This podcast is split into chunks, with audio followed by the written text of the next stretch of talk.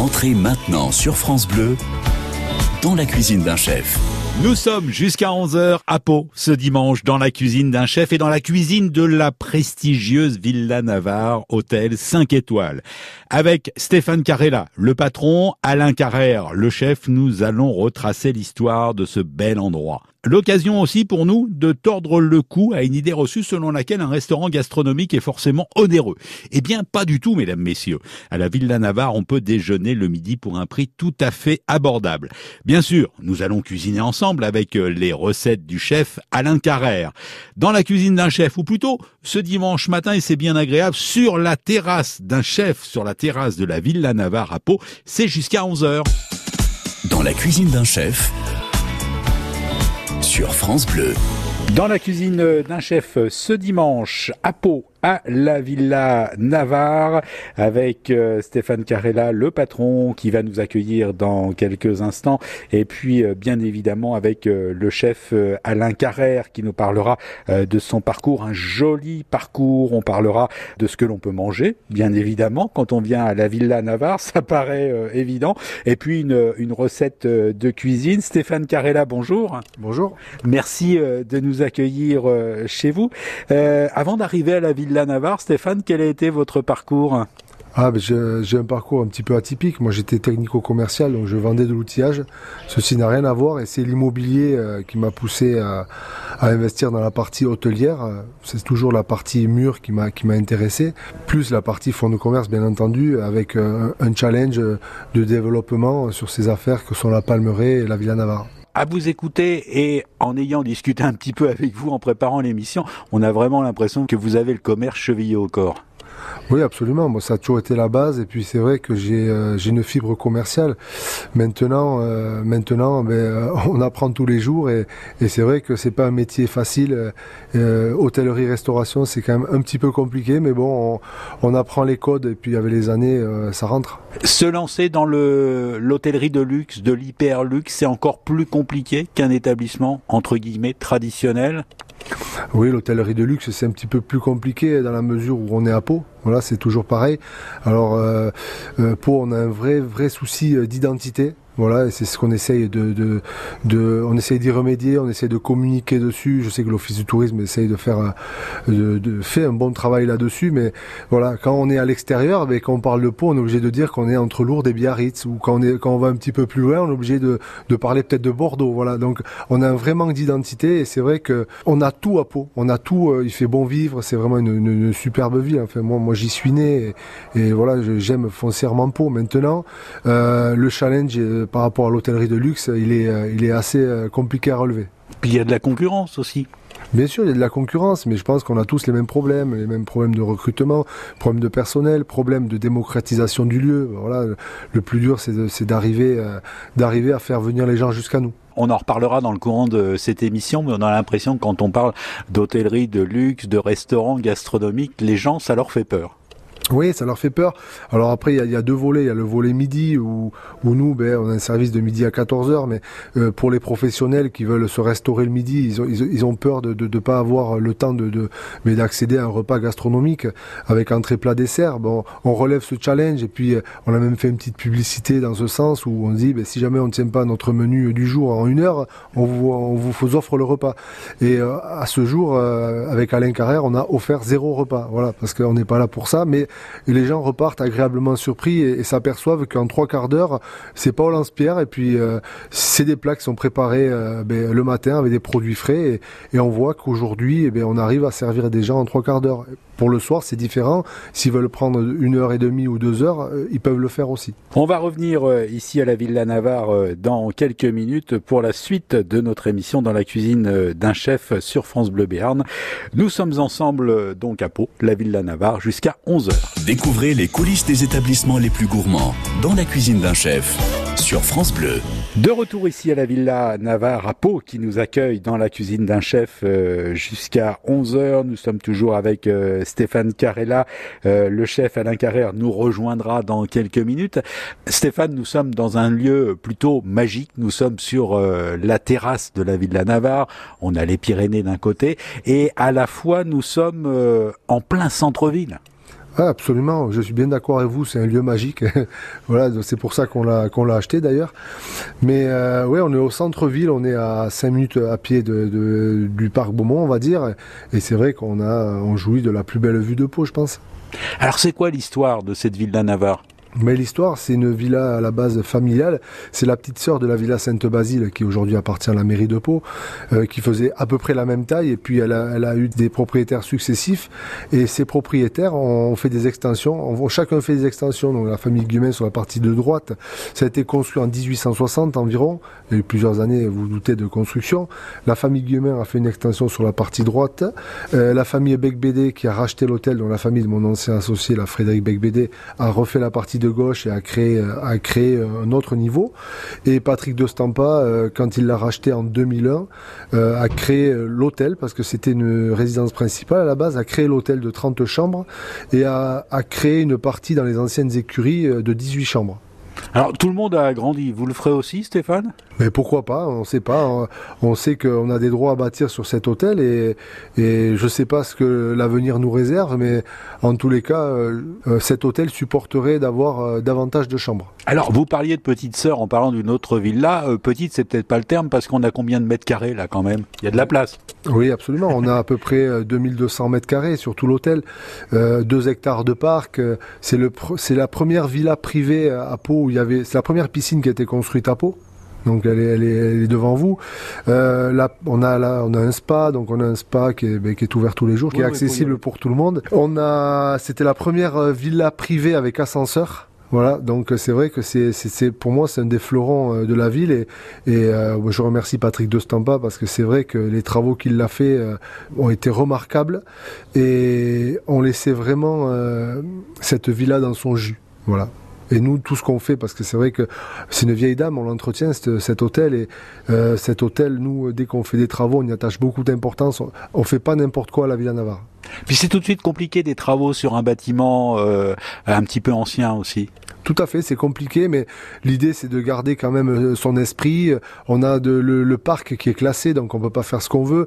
Mais c'est c'est pas tant un frein, c'est pas qu'on peut pas faire ce qu'on veut, c'est qu'on n'a pas envie de faire ce qu'on veut. De toute manière, il y a des règles, faut les respecter, quoi. Il y a des règles, on va les respecter. Et puis, et puis aujourd'hui, euh, on estime que ce qui a été fait est beau. Donc pourquoi on est tout en tout en couleur vert, on va pas le faire en jaune et en bleu. Enfin voilà, on a on a ça nous traverse même pas l'esprit. Un bel endroit, euh, en tout cas, qu'on va découvrir jusqu'à 11h dans notre émission dans la cuisine d'un chef. Euh, on a parlé architecture, on va parler euh, cuisine. Ça sera dans un instant sur France Bleu Béarn, dans quelques minutes, avec le chef de cette Villa Navarre, Alain Carrère.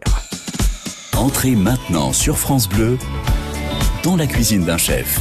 Nous sommes toujours euh, sur la terrasse ici de la Villa Navarre euh, à Pau pour euh, la suite de cette émission dans la cuisine d'un chef.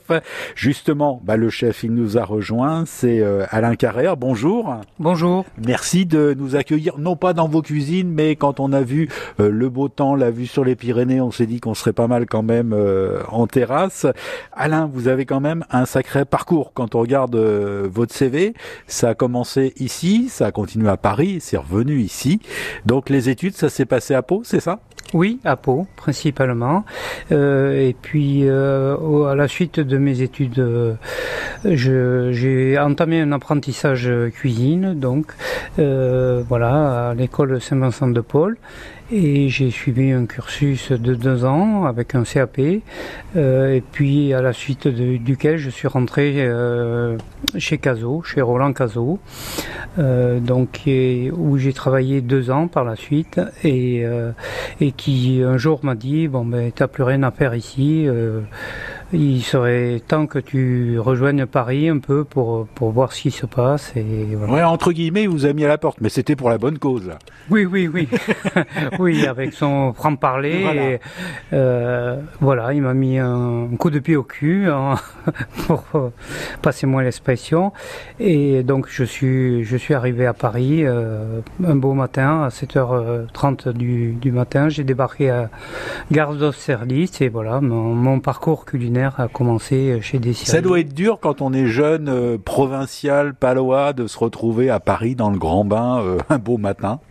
Oui, ça m'a fait un, un petit choc. Je savais pourquoi je partais. C'était pour moi, pour bien sûr pour pour mon avenir, mais c'est vrai que j'avais refusé auparavant de faire même en voyage euh, de de monter à la capitale. Et puis là bon c'est sûr que mais bon je me suis de suite euh, acclimaté par rapport euh, à ma vie professionnelle ma vie extra professionnelle par rapport au rugby un peu qui m'a qui m'a maintenu sur Paris et puis qui m'a maintenu pour 35 ans. Donc voilà. Oui, c'est un beau parcours parce que vous avez fréquenté des belles maisons aussi dans la capitale. Oui, en l'occurrence, j'ai commencé chez Dessirier. Euh, euh, la grande époque Dessirier, on va dire, on faisait 200 à 300 couverts. Euh, et donc, à la suite de ça, j'ai travaillé au Royal Monceau, chez le doyen, au Royal Monceau avec Monsieur Biscay, qui, qui était du Pays Basque aussi, qui m'a beaucoup aidé, beaucoup soutenu notamment étant du pays. Donc. Après le doyen, euh, pas mal de, petites maisons aussi, et euh, voilà, j'ai pris une place de chef. Ma première place de chef, ça a été, euh, on revient un peu dans le sud-ouest, mais à Paris, c'était la Table de Pierre où j'ai travaillé 5 ans avec M. Pierre Darumel-Loup et M. Biscay qui était dans l'affaire aussi. Donc voilà, avec notamment l'ambiance rugby. voilà. Après j'ai pris ma première place de chef au pamphlet. On a l'impression que les gars du sud-ouest, dans la capitale, ils se serrent les coudes quand même. Oui, oui, il y a une communauté quand même qui est euh, bernaise notamment, euh, basque aussi, mais bernaise qui est qui est très présente et puis on se retrouve euh, voilà autour du, du rugby, des mêmes des mêmes pôles d'intérêt quoi. et voilà, c'est ça aide par rapport à notre dureté au, de, de, travail, ça ça aide beaucoup. Alors, au bout de 35 ans, euh, le mal du pays, peut-être? Une grosse envie de revenir à Pau? Le mal du pays, oui, un peu. Et puis, euh, et puis lever un peu le pied, parce que quand on a travaillé 35 ans en coupure dans ce métier, c'est quand même usant. Euh, on passe un peu à côté de, choses extra professionnelles. Donc voilà, c'est surtout l'envie de, pas de lever le pied, on va dire, mais d'avoir une autre vie. voilà une autre vie. Comment s'est fait le, retour justement ici à Pau, euh, la rencontre avec Stéphane Carella, le, retour, l'arrivée à la ville de la Navarre? Ben, Dans un premier temps, euh, j'ai travaillé euh, chez Caso avec Jean-Bernard Rousseau-Régareil. Euh, et donc, euh, je me suis rapproché d'abord de lui, et puis connaissant aussi deux, deux trois gars, euh, la brasserie Aubéry, Didier, Serge, qui m'ont aidé à trouver quelque part une, me mettre en relation avec Stéphane, que je connaissais pas du tout. Et donc, voilà, on est rentré en contact, ça, ça s'est très bien passé, le courant est très bien passé avec Stéphane, et voilà, c'est pour ça que je suis ici à ce jour. Et une belle carte dont nous allons euh, reparler bien évidemment dans quelques minutes pour euh, la suite de cette émission à la Villa Navarre euh, à Pau, un bien bel endroit dans quelques minutes et dans la cuisine d'un chef. Dans la cuisine d'un chef sur France Bleu. De retour ici à la Villa Navarre à Pau ce dimanche et jusqu'à 11h dans la cuisine d'un chef ou plutôt sur la terrasse d'un chef. Nous sommes euh, toujours avec euh, Alain Carrère, le chef de cette euh, Villa Navarre. Alain, il y a une idée à laquelle faudrait tordre le cou et ça on en avait déjà parlé plusieurs fois dans cette émission. On a l'impression que les restaurants gastronomiques font un petit peu peur aux gens qui n'osent pas pousser la porte de, de votre établissement parce qu'ils se disent c'est pas pour nous, c'est trop cher alors certes, c'est un budget, on est d'accord, mais il y en a quand même pour presque toutes les bourses. Oui, bien sûr, d'autant plus qu'en plus nous faisons une formule le midi entrée plat ou plat dessert qui est euh, à 25 euros ou entrée plat dessert 30 euh, euros. Euh, voilà, un, menu avec deux entrées au choix, un poisson, une viande, un fromage et un dessert ou un dessert. Nous pratiquons ça tous les jours, un menu qui change quotidiennement plus une carte. je pense j'ai essayé de faire une carte avec bien sûr les produits de saison et qui tourne. nous avons les entrées à un prix unique 12 euros. Nous avons les plats à 24 et les desserts et fromages à 10. Je pense que pour la région, c'est sûr que c'est un budget, mais ça reste, ça reste très correct avec bien sûr du produit avant tout, le produit et voilà. Alors, on a parlé des prix. Maintenant, on va rentrer un petit peu euh, dans le détail. Si euh, je viens chez vous ici à la Villa euh, Navarre pour le menu du midi, qu'est-ce que je peux trouver comme plat? Ben, Aujourd'hui, en l'occurrence, nous avions un œuf mollet plein air, cuisiné mollet, bien sûr, avec des calamars travaillés en carbonara, où nous avions, ces deux saisons, une asperge blanche tiède des Landes, servie avec une gribiche de, tête de veau. Euh, en plat, nous avions à l'occurrence une, une ratatouille de légumes du pays avec une grosse gambasse géante euh, snackée. Nous avions en viande une canette rôtie aux épices et au miel avec une polenta moelleuse aux olives.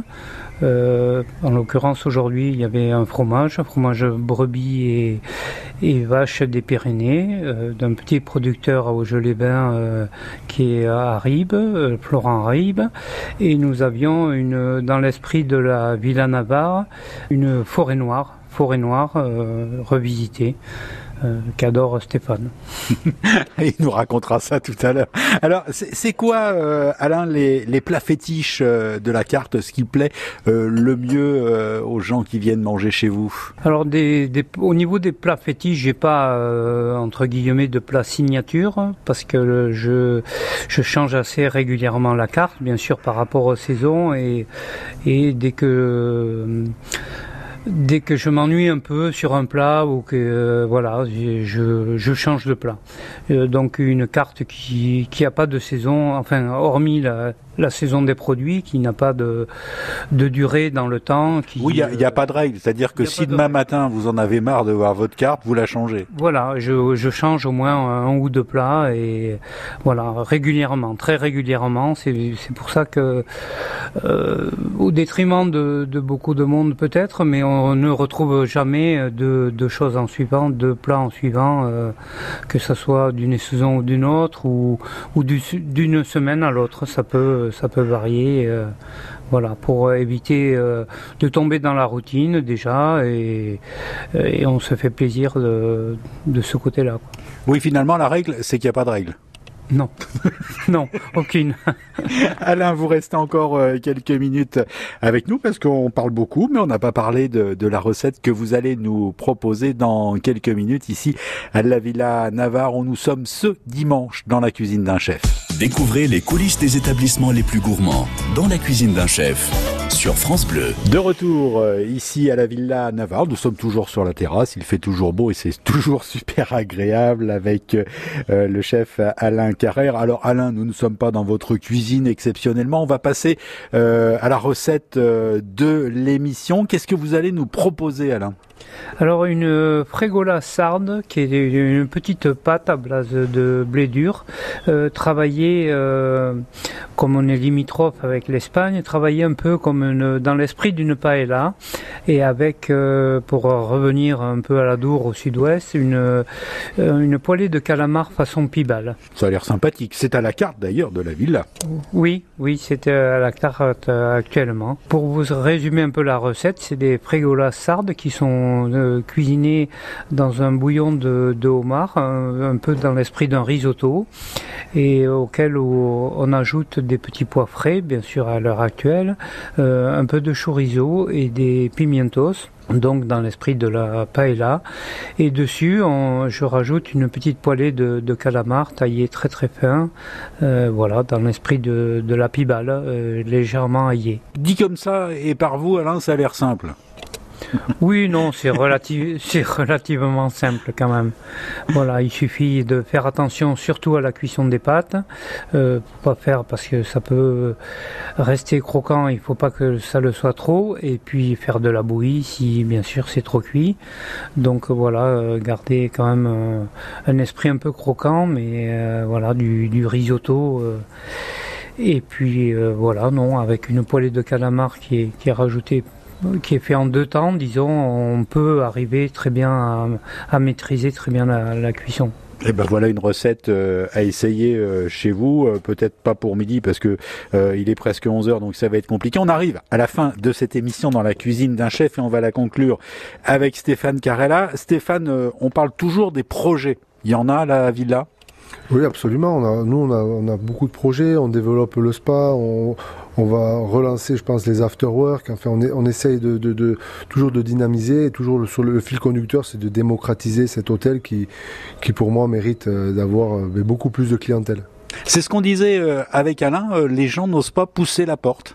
Absolument, mais nous ce qu'on nous ce qu'on remarque c'est que les gens à Pau ont, du mal à franchir la grille de la villa et, il y en a même qui font demi-tour. Hein. Ils pensent qu'ils vont pas pouvoir se payer un café alors que ils ont des menus euh, que ce soit le midi ou le soir. Enfin, on fait des formules le midi à, à, partir de 25 euros.